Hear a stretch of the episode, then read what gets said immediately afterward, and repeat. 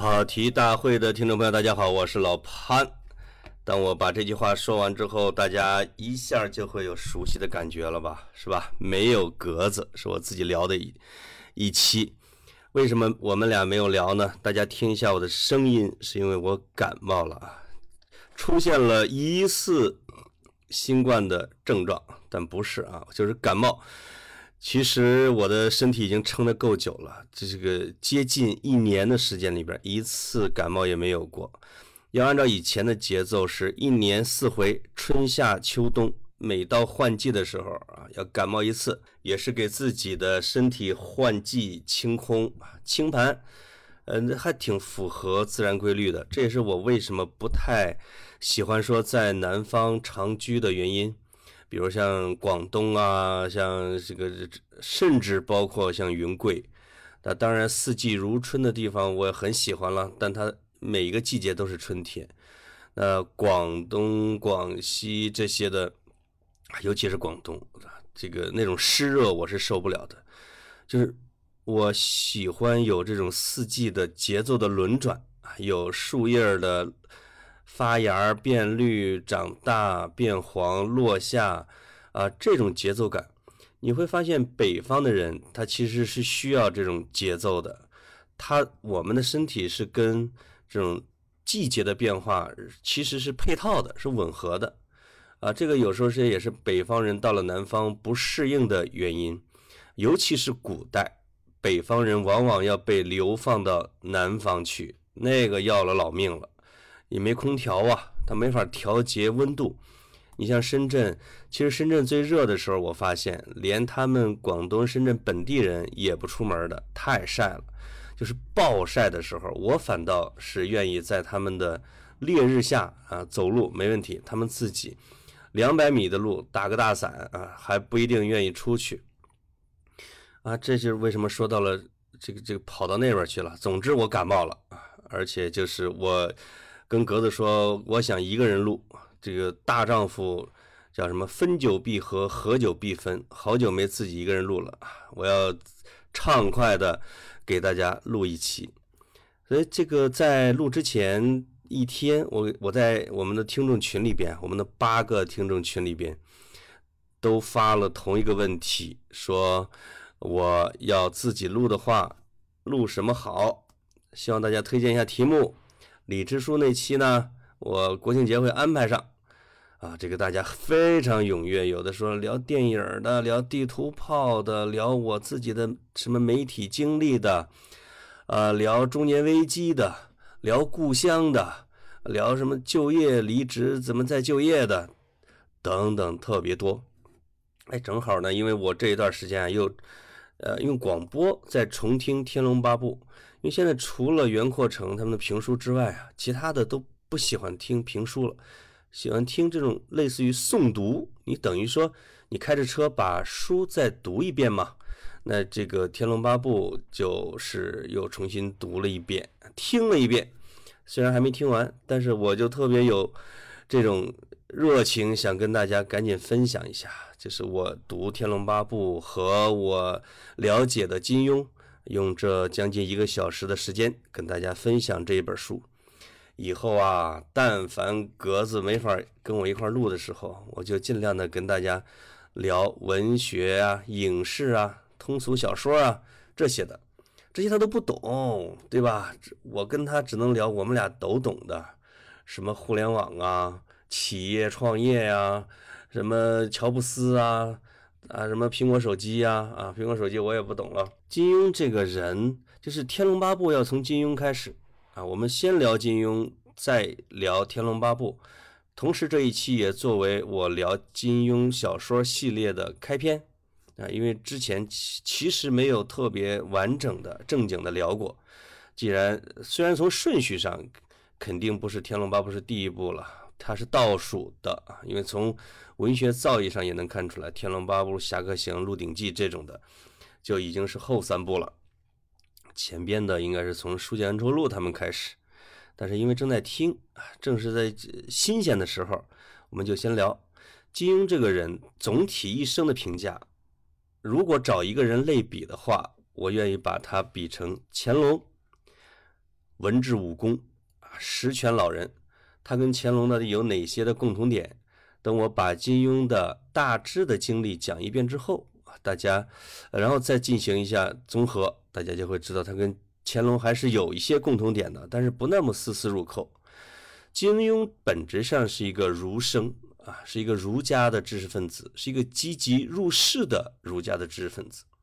在金庸的小说里边，经常会有儒道释，其中呢，儒和释是他比较着重的，因为这个也是他关注的重点。因为在金庸的前半生，啊，他是一个非常积极入世的、建言献策的啊，有着包括有着报国家国情怀的，这是儒家的特点。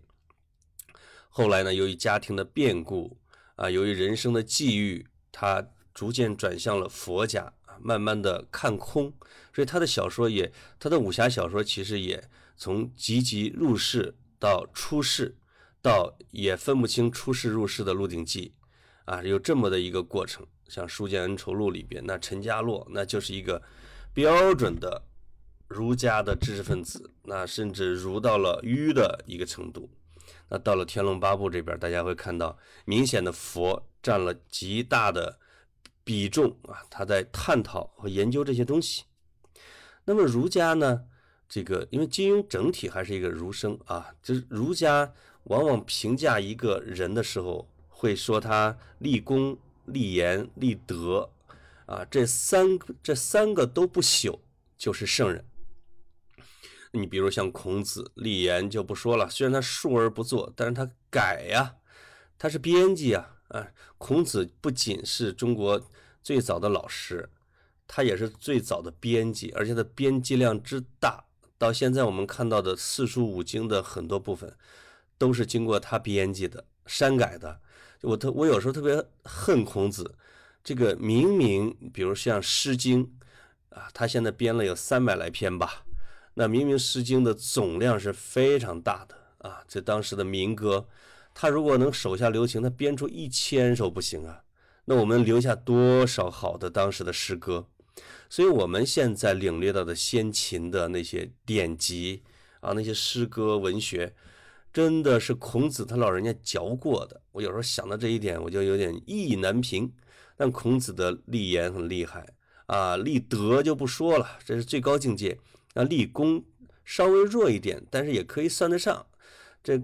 这个当上鲁国的这个这叫什么公安部长之后，哐哐哐啊，就直接就开始杀人啊！而且呢，鲁国跟齐国在君王会盟的时候啊，孔子也做出过大贡献，哎，他也是有过立功的这样的一个事迹的。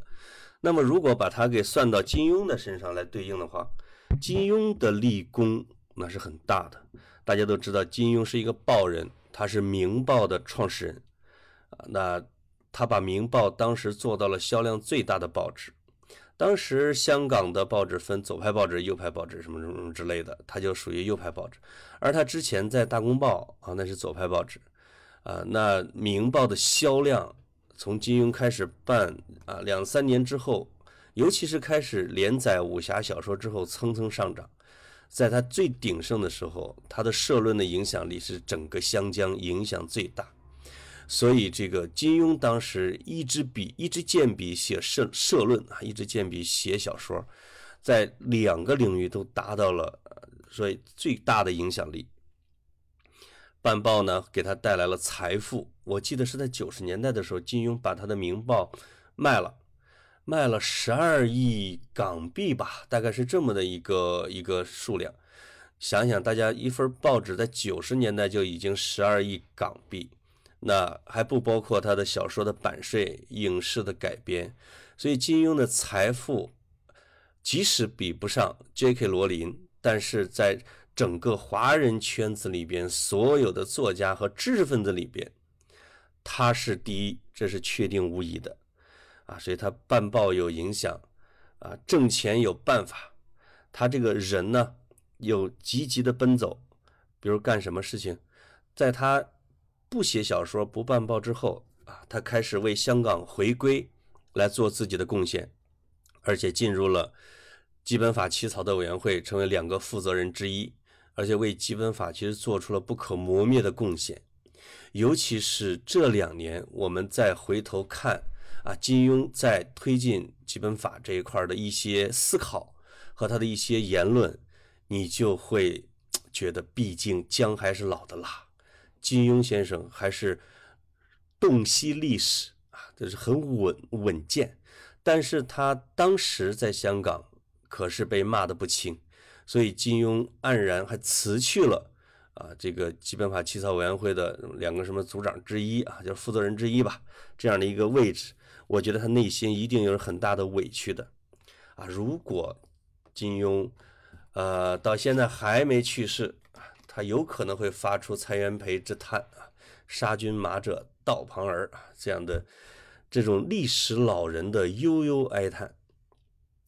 这是立功，那他做的是相当不错的。那立言呢？两大块一个是金庸社论，一个是金庸小说。大家往往会格外的关注他的小说，当然“飞雪连天射白鹿，笑书神侠倚碧鸳”啊，这个是这个这叫什么？有水井处都读金庸小说，有华人处都读金庸小说，连邓小平都是他的书迷，这是邓小平自己亲口说的啊。那但是被大家忽略的一个是他的言论啊。金庸其实，在办《明报》的过程中，刺激他销量和影响力的一个是他的连载小说，另外一个就是他的社论。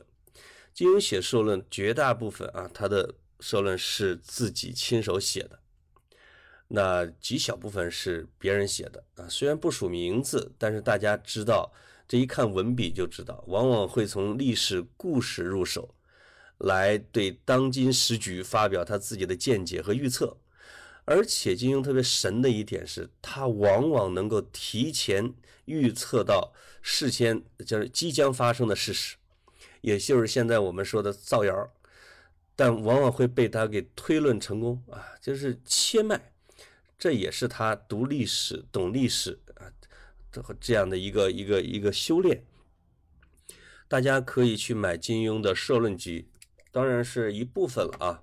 当然一部分，如果是我不知道香港那边港版有没有，大家可以找一找。他写社论，文笔是叫是正大刚正啊，而且呢文笔优雅，富有文采，跟其他人写的骂街式的社论是截然不同的。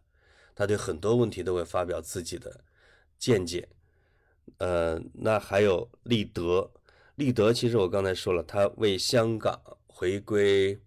为这个改革开放来之后，金庸在香港和大陆之间承担起了桥梁的工作，在尤其是在啊高端领导人之间的奔走串联这种工作，有时候是我们所看不到的，但是能起到很大的价值。所以在香港的回归，在基本法的这一块儿，香港为社会其实是做出了贡献的。在个人的品德修养的这一块儿，当然他跟王阳明啊、曾国藩呐这些的那当然是比不上。嗯，尤其他有三次的婚姻，哎呀，加上家庭的不幸，照他自己说是不是那么幸福？当然也不是那么不幸福，啊，就是还行吧，过得去。啊，这是对金庸，就是对他立功、立言、立德的一个总的表现。如果我们综合下来来看金庸的话，我们再想一下乾隆，两个人活得久，这是一个特别明显的。乾隆实际上是中国历史上在位最长的皇帝，超过他的爷爷圣祖康熙，跟。太阳王路易十四两个人啊并驾齐驱，难分轩轾，还当了三年太上皇呢。那金庸也是非常之长寿，到八十多岁还能在剑桥去读历史，这说明身体和脑子都足够健康，足够年轻。二零零五年或者零六年的时候啊，那时候就不断的传出金庸去世的谣言，那真的是谣言。我们这个西南有一个大城市的非常商业化的报纸，就已经其实那有那次都做好了一百多个版的纪念金庸专辑。好像这个真正到金庸先生逝世的时候啊，他们这个报纸衰落到已经出不起这一百多个版了，因为没那么多广告页面或者什么之类的，没没有销量，所以这个封存在编辑室的、永存在编辑电脑里的报纸的版面，其实也有很多，也很精彩。那个时候啊，接到说金庸去世的消息之后。我也准备好了评论啊，也准备约人写呀、采访啊，但是往往在一天之后就会这个有消息传来说他老人家啊健硕如昔。我记得是中国新闻周刊的网站还因为发了这么一条也是假的，还受到了处分，也是金讲金庸去世的那。这是他跟乾隆的第一个共同点。第二个呢，贡献大、全面。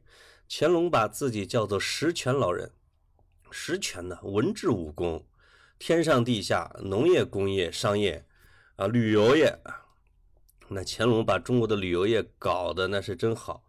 当我去很多地方，甚至一些很偏门的，比如说。什么唐啊，就是那些扬州、苏州旁边的一些小的水镇，哎，里边就有一个大宅子，说乾隆曾经在这住过。那比如说这个路过，我路过正定，在正定去看那些古塔的时候，哎，下边就一个名牌写着说乾隆爷曾经在这儿登临过，并且还留下了东西。我天，那乾隆这中国的是中国第一。旅游业的推动大使，继他之后呢，我记得在九十年代，另外对旅游业贡献比较大的就是余秋雨老师，那真的是他的大文化散文写一个火一个，包括像莫高窟的王道士之类的，啊，风雨天一阁等等，啊，其他文学水平不说，历史水平不说啊，余秋雨确实也推动了旅游业的发展，而且爱题词嘛。金庸不是爱题词，我说的是余秋雨和乾隆爱题词。那全面，金庸也全面。我们刚才已经把他的贡献全面的给铺陈了一遍。对于一个知识分子，对于一个作家来讲，他能做到的是，是几个人在几个领域，政治人物、文学人物、经济人物、媒体人物做的事情，他是全都做到了。他其实也可以称为啊十全老人。另外一个，两个人还比较相像的是在乎身后的名声。哎，这个叫什么？这个，你比如金庸啊，看似淡薄，比如有人骂他都不回应的，比如王朔骂他，他其实是不回应的。后来回应了，简单的回应了几句。哎，李敖骂是不回应的，比较超然。但是。北京大学中文系，他们搞了一个，就比如二十世纪中国是不是现代文学的排序，把金庸排到了第四位，那是那是文学的殿堂啊，文学叫是叫文学评论的殿堂，把金庸第一次排到这么高的位置，北大的严老师给评的啊，那从后来是能看出金庸对这个是非常在意的，而且非常感激啊，这是非常感激。能够排进前四甚至前十，那对金庸来说是一个莫大的鼓励和安慰。而且呢，他把他的小说重新改写一遍的这个举动，比如拼命的修补时间的漏洞、逻辑的对不上啊，这个一些人物的错乱或者有些错进错出，当然一部分是为了把质量提高好，其实另外一部分是奔着经典去的。哎，他意识到自己的小说即将成为文学的经典，要留给后世。那他要把这个写的越完整啊越好，错误越少越好。这还是很注重自己身后的名声和历史地位。乾隆当然也是，乾隆在安排自己的历史地位方面也是煞费苦心的，那是写了很多的自我的评语。另外还有一个俩人相同的是什么呢？呃，诗写的不太好。乾隆呢，这大家知道，《全唐诗》一共有三万多首诗，这整理出唐诗最多的了。乾隆一个人写了四万多首，把他从认字儿开始，到他去世，我平均下来两天一首还不到，你就知道乾隆的勤奋程度。就是其他的我不知道，就是比如说那什么开疆拓土啊这种的，我那是历史学家的事儿。乾隆很勤奋这件事情，我是真知道，这是继承了他爹雍正的，真是优良的性格，也是我所非常之羡慕的。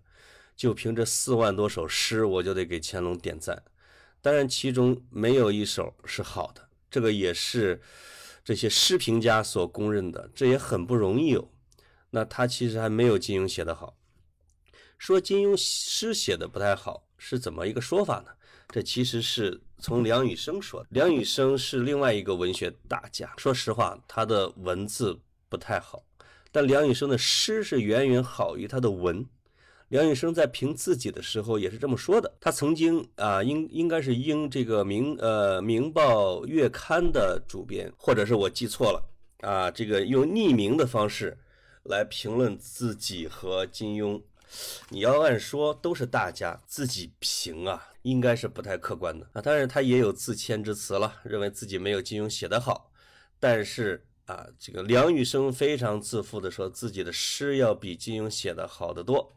说金庸的诗写的不好，格律对仗什么之类的都不懂，其实是搞得金庸有点不太高兴的。金庸老师这个人，就是我是觉得他挺细腻的，心眼儿其实没那么大，有一些他是有点在乎的，但他性格会比较呃腼腆呀，比较平和啊，他有时候会小小的牢骚会发出来，有时候会自己下暗劲儿。比如老有人批评他说历史底子不行，金庸老爷子呢就非要去报一个去学一个历史博士出来，来证明给你看。梁羽生说他的诗写的不好，那金庸也是不服气的。但是确实梁羽生在格律对仗方面功夫要比呃金庸深，因为花的时间可能也长吧，在这，而且梁羽生写联儿写的也很好。梁羽生还出过一本书。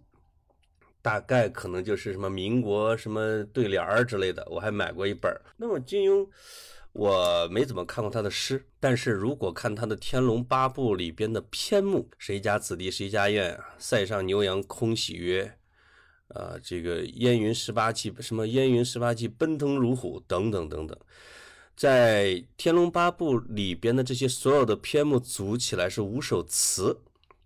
像破阵子啊，什么什么鹧鸪天什么之类的，连起来看，这五首词的水准是非常高的，是豪放派的啊，写的很好。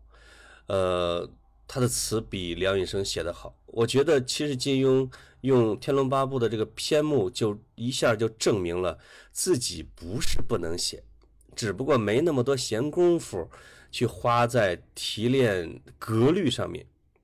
因为那个是需要时间打磨的，特别需要时间。想，但梁羽生因为一直是报纸编辑，后来晚年移居在澳大利亚，他其实晚年是有点落寞的。那金庸太忙了，金庸不能门门精啊，所以金庸只是偶露峥嵘，证明了一下自己词写的不错。那么这个诗写的不够好，是竟然在梁羽生的这样的评论下。成了一个定论，所以这个贡献大、活得久、在乎身后的声名，诗写的不太好。这个真的是金庸和乾隆两个人呢，呃，这个再加上两人又超级勤奋啊，他们的共同点。把金庸说完之后，我们可以进入《天龙八部》。《天龙八部》是一九六六年写的，一九六六年是一个什么样的年份？大家其实可以自动的对应历史，有时候你就能够理解啊，比如说。呃，小说里边写为什么写星宿派，啊，写丁春秋，写丁春秋的弟子们的大锤法螺，那再往后写的就是《笑傲江湖》，写的就更明显了，就是写日月神教等等等等，和《鹿鼎记》里边的神龙教主和神龙教那些少年们，啊，老兄弟你变了，这是这，这是《鹿鼎记》里边非常有名的一句话。在写《天龙八部》的时候，我们能看到。金庸有两个特别明显的兴趣点，嗯，一个兴趣点是佛学啊。金庸随着年龄的增长，像中国传统的儒家知识分子一样，往佛理禅机那边飘过去了。晚年有的人是飘道，有的人是，但是禅宗出来以后，中国的传统优秀的知识分子往佛这边走的更多一些。最典型的就是苏东坡，这个确实跟他的天赋啊，跟他的跟他的天机啊，跟他的命运，跟他的颠沛流离，可能都是有一定的关系。对金庸也有他自己的这种因缘。总之呢，以《天龙八部》这个名字作为小说的名字，天部啊、龙部啊，他们来护卫佛法啊，这样的来作为《天龙八部》的整体的结构和外壳，就像《红楼梦》用石头记啊，用石头的故事作为整个《红楼梦》的外壳是一样的。其实包括啊，《金瓶梅》也是，它的整个的外壳是佛的，是佛的虚空。你看它是非常热闹，红尘入世。但是整个《金瓶梅》的外壳，它的头尾，它露出的意啊，是一个非常虚空的，而且有着实的描写这个佛的意味在里边的。这一点，《红楼梦》其实也是借鉴的《金瓶梅》。那么，《天龙八部》用的是这样的，也是这样的一个壳，而且里边的人物也是这么安排的。一九七六年的时候，金庸的儿子，因为金庸的儿子叫。查传霞自杀了，当时还不满二十岁，对金庸的打击更大。那是已经十年后，一九七六年十月份，查传霞自杀的。一九七六年农历十月份，我出生的，出生，这个当然我是农历，他是阳历，这个时这个时间还是很很很很赶巧的。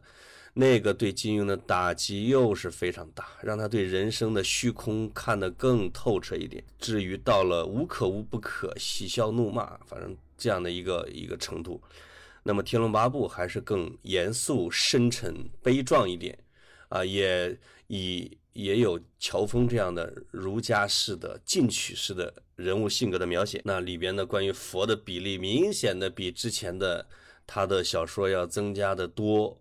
呃，尤其是像虚竹这里边的啊，各种各种各种，其实虚竹的修行，虚竹的破了破了婚戒，破了杀戒，破了色戒等等，所有的戒全破了，其实是在写一个佛教的人物成佛的一个过程啊，就是他当他帮当这些全都破了之后，他怎么能得到佛法？那这个人呢，怎么能得到善果？啊，这个人怎么来克服心中的这些欲念啊？等等等等啊，呃，讨论这些问题。但因为我对佛也不懂，也讨论不深了。另外一个，在《天龙八部》里边出现的棋局，这下棋的比例明显的增加了。金庸是一个超级棋迷，特别的超级棋迷。聂卫平呢是棋圣，陈祖德这当然是当时的都是我们德高望重的棋坛的人物。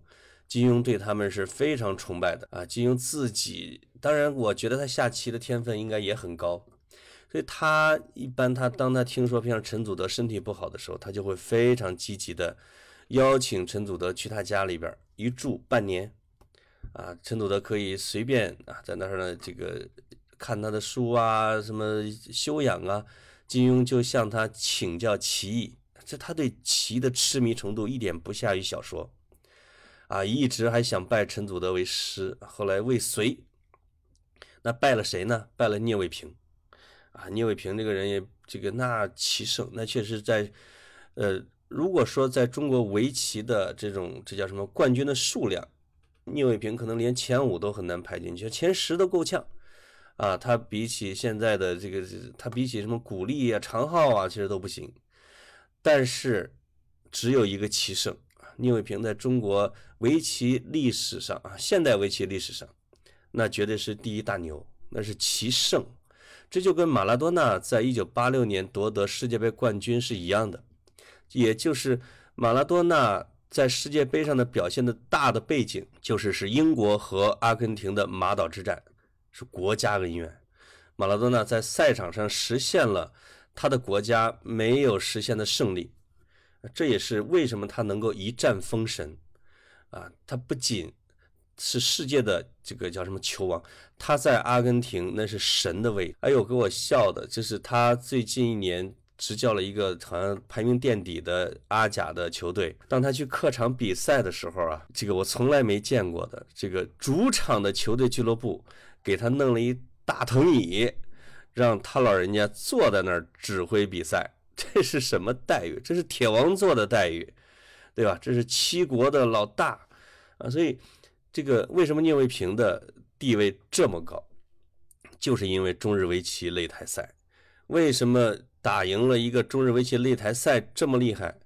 那么就是因为啊，这个侵华战争这样的一个大的背景，这在我们在战场上没机会扳回来啊，在棋盘上掰回来，而且围棋是跟打仗、跟真实的战争是非常像的，尤其是中日围棋擂台赛又是这样的一个机制，那也就是说，我这边出几个人，你那边出几个人，我们单挑，这个如果一个人把对方全部挑落之后，整个的。比赛就赢了。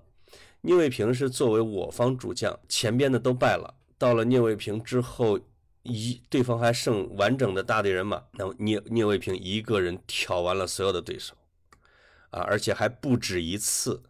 那这种轰动的程度，这绝对是超过啊梁羽生写《龙虎斗精华》的时候说香港两个掌门人跑到澳门去打了一场拳，什么白鹤门和什么门啊。就打了两分钟就完事儿了那种，这个聂卫平的这种价值、轰动程度、影响力，那远超过那种。所以陈祖德非常崇拜聂卫平，要给聂卫平拜师。哎，恰好聂卫平这个人心态也很健康，大大咧咧的，拜就拜呗。啊，这个以金庸的这种高龄，他比聂卫平大得多。要给聂卫平磕头，这被旁边的人给劝住了，说还是别磕了，您您鞠躬吧，这个磕头有点太封建了啊。金庸就恭恭敬敬的给自己的师傅啊鞠躬，这行了拜师礼的哟。所以金庸这个人还是挺有意思。妈呀，还没正经进入《天龙八部》啊，就已经说了一大半时间了。呃，《天龙八部》。读《天龙八部》的时候啊，我看过一些对这个书的评论，当然看的最多的是倪匡写的叫《金庸小说评传》还是《金庸小说什么之类的五本很薄的小书，他分别评了金庸所有的小说，啊，有那对金庸的崇拜如大江大河，那是滔滔不绝，呃，尤其是越往后。这个排名啊，其实我发现，对金庸小说的排名，其实大家受倪匡的影响是比较大的。我也是，之所以把《鹿鼎记》作为他最高级、最高级的，啊，这个除了金庸自己的肯定之外，那倪匡的评论也很重要。所以作家很重要，评论家也很重要。有铁杆粉丝当自己的评论家，那是非常非常重要的。历史上的大文豪都非常重视。那些牛的文学评论家对他们的定位，所以金庸对倪匡也是很看重的哟。那倪匡也不负他所望，写了五本这五本是专栏啊，集结成了册子。他开创了一种评论的方式，其实学的是金圣叹啊。倪匡在他的书里边对金庸小说所有的人物进行了一个分类，分为什么？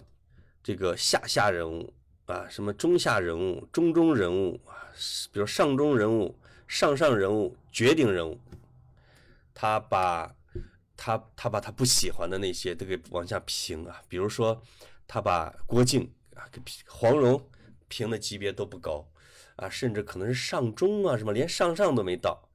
他把令狐冲、把杨过、呃，把乔峰、呃，把韦小宝。都给评为成了绝顶人物，这个少数的可能是 top 五吧。那其他他有很多不喜欢的，评的非常下下人物啊，是等等，比如慕容复，可好像是下下还是什么之类的，非常好玩有意思啊。金圣叹评论人物的时候也是用过这种手法，是绝顶什么什么之类的分类。倪匡也用了，我买过几套送人，现在我自己手头没了，大家可以去看看。倪匡写的，倪匡同时对金庸小说的结构有一个分析，这就是专业的评论人士和我们这些普通读者的不同。那对《天龙八部》的结构，金这个这个这个已经，呃，倪匡给予了极高的赞叹，因为《鹿鼎记》这个都不说结构了，《鹿鼎记》等于是，呃，金庸的，你看似游戏，但是又蕴含着很深刻的寓意。啊，这个具体的结构你都不用谈了啊。那么，但是《天龙八部》是一个结构非常完整的啊，非常工整大气，非常叫大气磅礴的这种结构。它一部分借鉴了列传的形式。当我们看《水浒》的时候，它前面先有一个帽啊，说这个把什么三十六天罡给放出来了，到了人间开始为恶，到最后再收啊。这中间呢，这个《水浒》用了列传体，但中间有勾连啊，比如他把武松、宋江、林冲、鲁智深啊这种非常重要的人物给分别出场。但是让他们在中间的时候交叉，要么在使劲加交叉，要么在酒馆里交叉，反正是总之让他们要勾一下。当一个人物在讲着的时候，啊，已经出现了下一个人物的影子。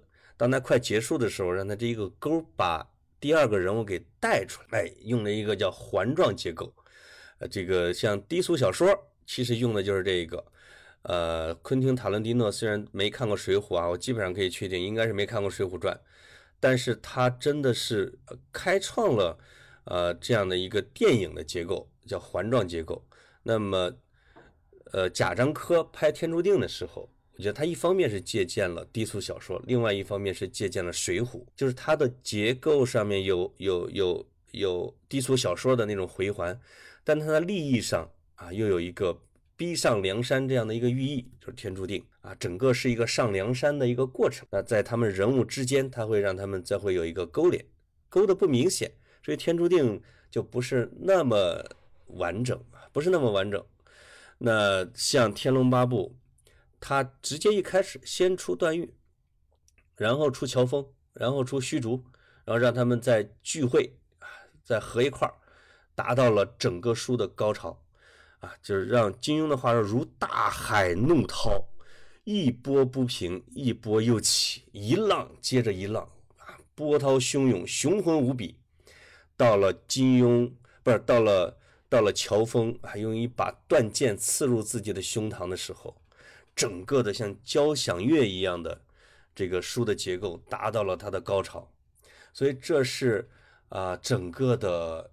金庸小说里边气魄最为雄浑，啊，结构最为严整，最为慷慨悲凉的一部小说，也达到了所有的金庸武侠小说里边的悲剧的顶峰，也达到了中国武侠小说里边的悲剧的顶峰。而乔峰这个人物啊，也达到了我们武侠所能塑造的武侠小说人物里边的巅峰，堪称第一人。就是为什么《天龙八部》的结构这么大，乔峰的这样文学形象的地位这么高？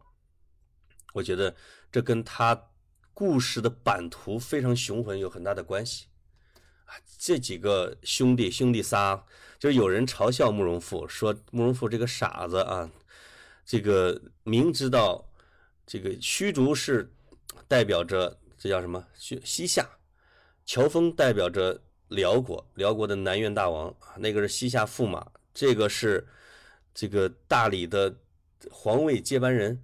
你把这三个兄弟给安排好了，跟他们结个拜，至少跟他们好酒好喝好招待，把他们成为盟友，那你的这个燕的复兴岂不比那什么三十六洞主、七十二岛主那一群虾兵蟹将要勇的有用的多吗？慕容复就把一个人把他们全都给得罪了，那你还搞什么复国大计啊？所以这个金庸真是把慕容复往猥琐里写。那整个《天龙八部》的故事的版图就发生在中心是大宋的领土上。那当然很重要的疆域，大理一开始就是大理，虚竹发生发生在这个西夏。那乔峰有一个很重要的场景是在辽。那想想这。你可以把它当成一个权力的游戏，稍微简单一点的权力的游戏。你可以把它当成一个《三国演义》那样的，就这在武侠小说里边是很难的啊。本来这这这这应该是那种历史演义小说，国家之间的战争，什么东周列国志啊这种。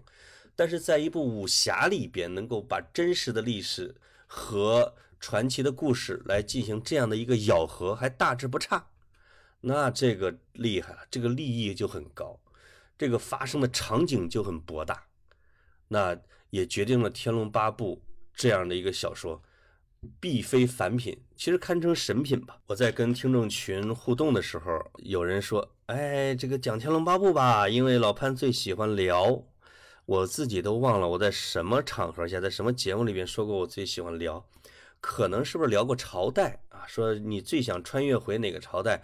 我当时是不是说想穿越回宋？但是可能也说了想回到辽，哎，因为我对辽印象确实要比较好一点，很好，印象其实是很好的。这这一点也是我对金庸的《天龙八部》里边不太满意的地方，就是他对宋辽关系的描述。未必是真实的宋辽关系，啊，大家会看有一本书在去年的时候很火，叫《共治时代》，是我的一个老同事吴京他写的。吴京呢是我们的编辑，这哥们儿呢只他跟他跟他跟砍柴早期是一样的，时间砍柴只只治明史，专治明史。那。这个吴京专治宋史，我们就觉得，而且我们在跟他开会聊天的时候，什么情你不管是聊到现在，你哪怕聊到美国的三权分立，你聊到什么英国的议院制度，你聊到什么什么，他就说宋朝早就有了呀，而且还没宋朝搞得好。当你说这个房地产呃楼市房价什么租金，他说宋朝早就有了呀。在在这个在汴梁的时候，这个房租长租短租都非常发达呀，还有租金啊啊什么什么这，因为觉得他是一个迂夫子，言必曰宋朝，但是终于等待了，等到了这个宋朝的呃是热的时代的来临啊，这个《清平乐》这个跟他的书的出版几乎同时啊，吴京就写了一部厚的第一。他上一本书也不错，叫《现代的拂晓时辰》吧，大概是这个。最最新的一本就是《共治时代》，讲的是宋仁宗赵祯的时代，在位四十年。这个是出了名的，就是其他什么都不会，但是只会当皇帝这样的一个人。呃，唐宋八大家五个都出在仁宗时代，三苏啊啊什么什么之类的，反正都在他这个时代，因为他跨度也长嘛。而且仁宗时代跟辽的关系也很好，其中这本书里边记记录了一个一个什么场景，就是仁宗赵祯去世逝世的时候，这个国内国际的反应。我们经常说周总理去世的时候，联合国降半旗，这个是真的，也反映了周总理在这个尤其是第三世界啊，他们这个国家之间的这种地位，以及他为亚非拉做出的贡献吧。联合国还是很很很认可他的。那么赵祯去世的时候，说东京汴梁烟雾缭绕，为什么烟雾？哭声震天，大家都是在路边去烧纸。我们现在在鬼节的时候，在一些街头、十字路口、河边，还会看到人在烧纸。那个时候，人们就会烧纸钱，而且会穿白衣痛哭，啊，几日不绝啊。啊，宋朝当时的人在笔记里边还记录了他们去乡下，因为当时首都是，比如是，啊是开封，那他们有人去洛阳啊，或者甚至有人去一些村庄的时候，他们发现啊，那些村民老百姓男男女女，他们还在村边烧纸痛哭啊，哭仁宗皇帝。你想想，很多人是从生下来，仁宗都在当皇帝了。自己都当爷爷了啊，仁宗还在当皇帝，那这个人对他们来说就是永恒的。那他的去世对于他们来说就像天塌了一样。而且仁宗在位期间经济搞得好，又和平啊。那这个和平里边就还有一个记载是什么呢？仁宗去世很长时间之后，恨不得得多少年十来年之后，北宋的就是宋朝的使使者去辽国。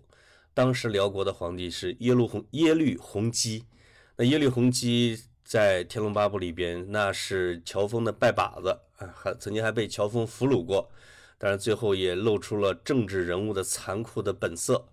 那耶律洪基见到了辽国的使节之后，抓着他的胳膊，还流下了眼泪，说说什么呢？说哭哭仁宗啊，说四十年不闻刀兵矣啊。当然这个是可能应该是报丧的时候啊，这个是这这句话应该是报丧，因为毕竟是四十在位四十年嘛。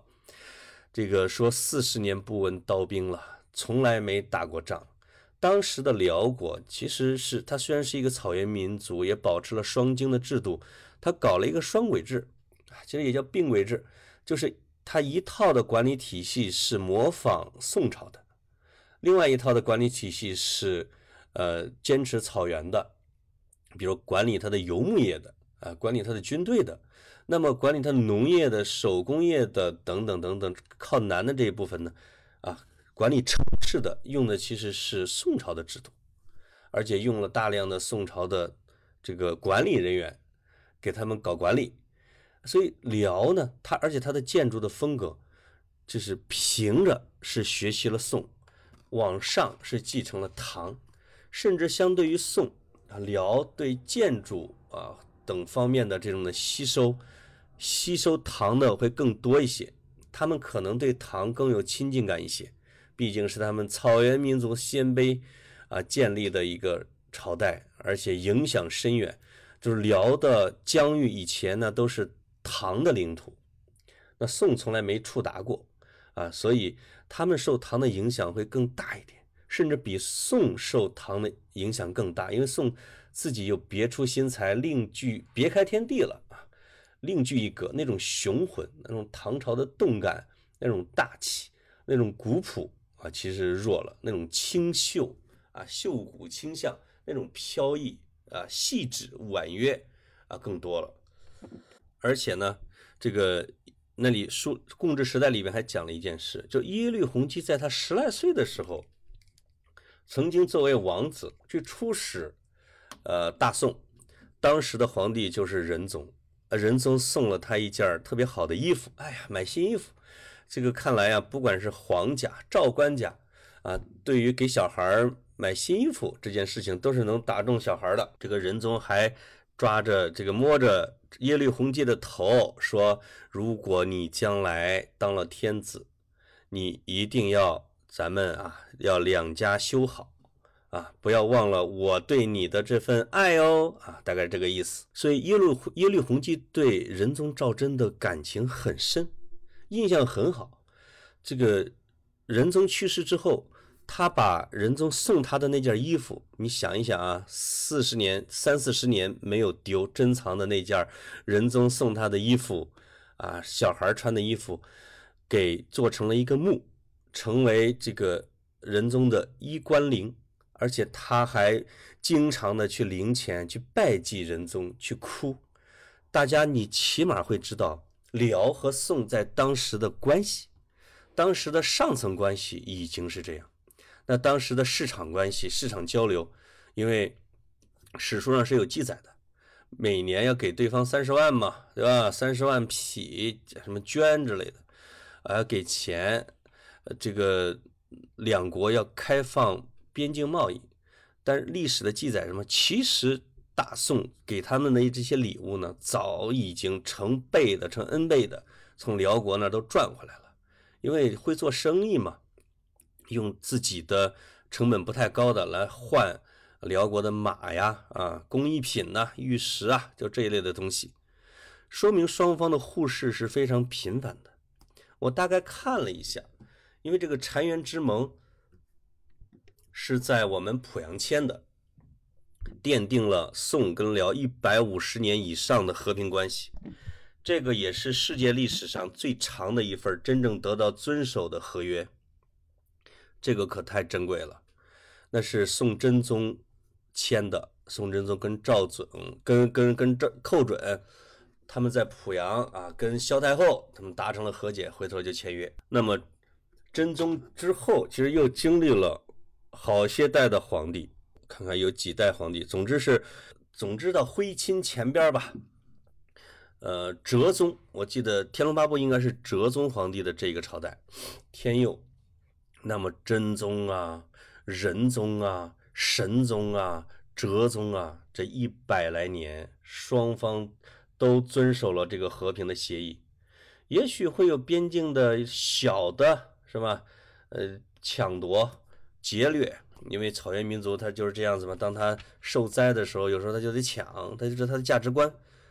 但是总体来说，两国的边境保持了非常持久的和平。但是《天龙八部》讲的这个辽和宋是以对立为主流，这个我就有点不满意了。乔峰就是看到了，既看到了辽抢打草谷啊，抢这个我们宋朝的老百姓和女性，也看到了宋朝的官兵来抢辽的男男女女、欺男霸女啊，也杀害孩童，来来证明双方是敌对的。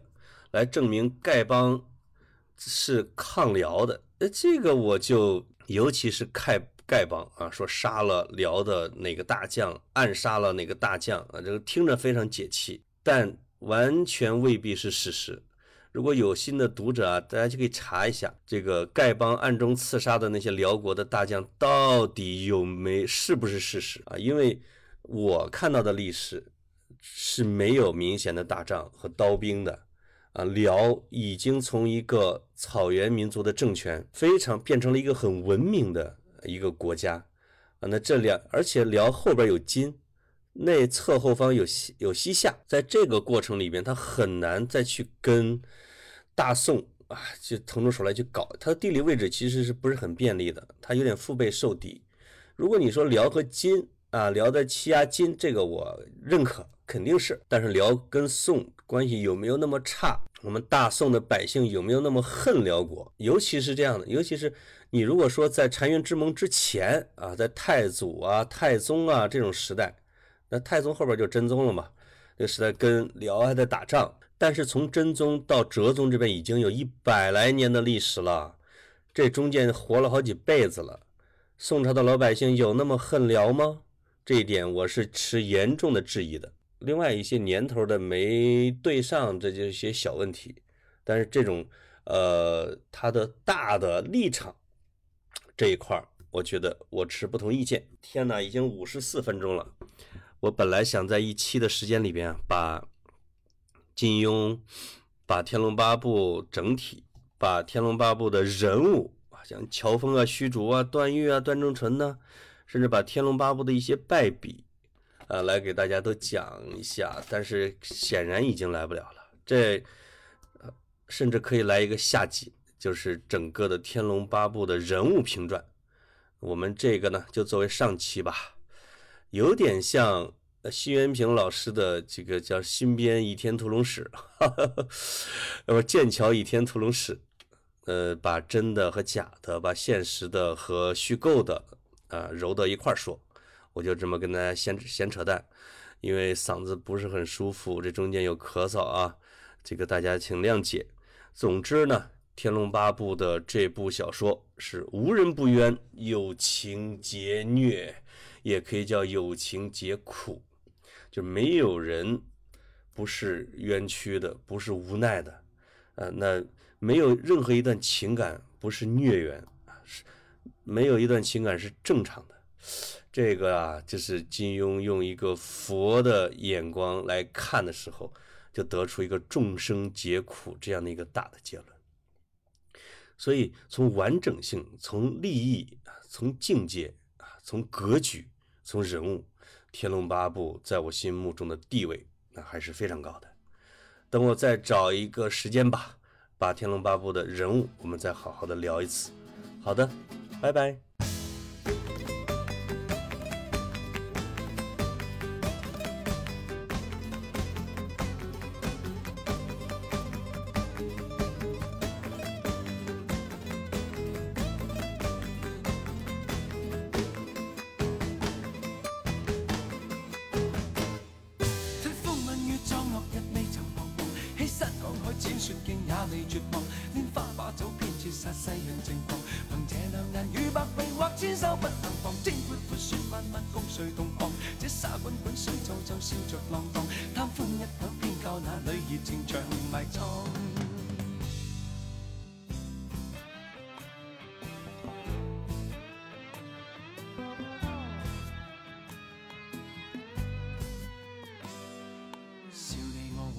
爱镜逐镜花那美丽，怕幸运会转眼远逝，为贪嗔喜恶怒着迷，责你我太贪功恋势，怪大地众生太美丽，悔旧日太执信一世，为悲欢哀怨妒着迷，啊舍不得璀璨俗世，啊躲不开痴恋的人。色相代替。差一生差不到这叫难题，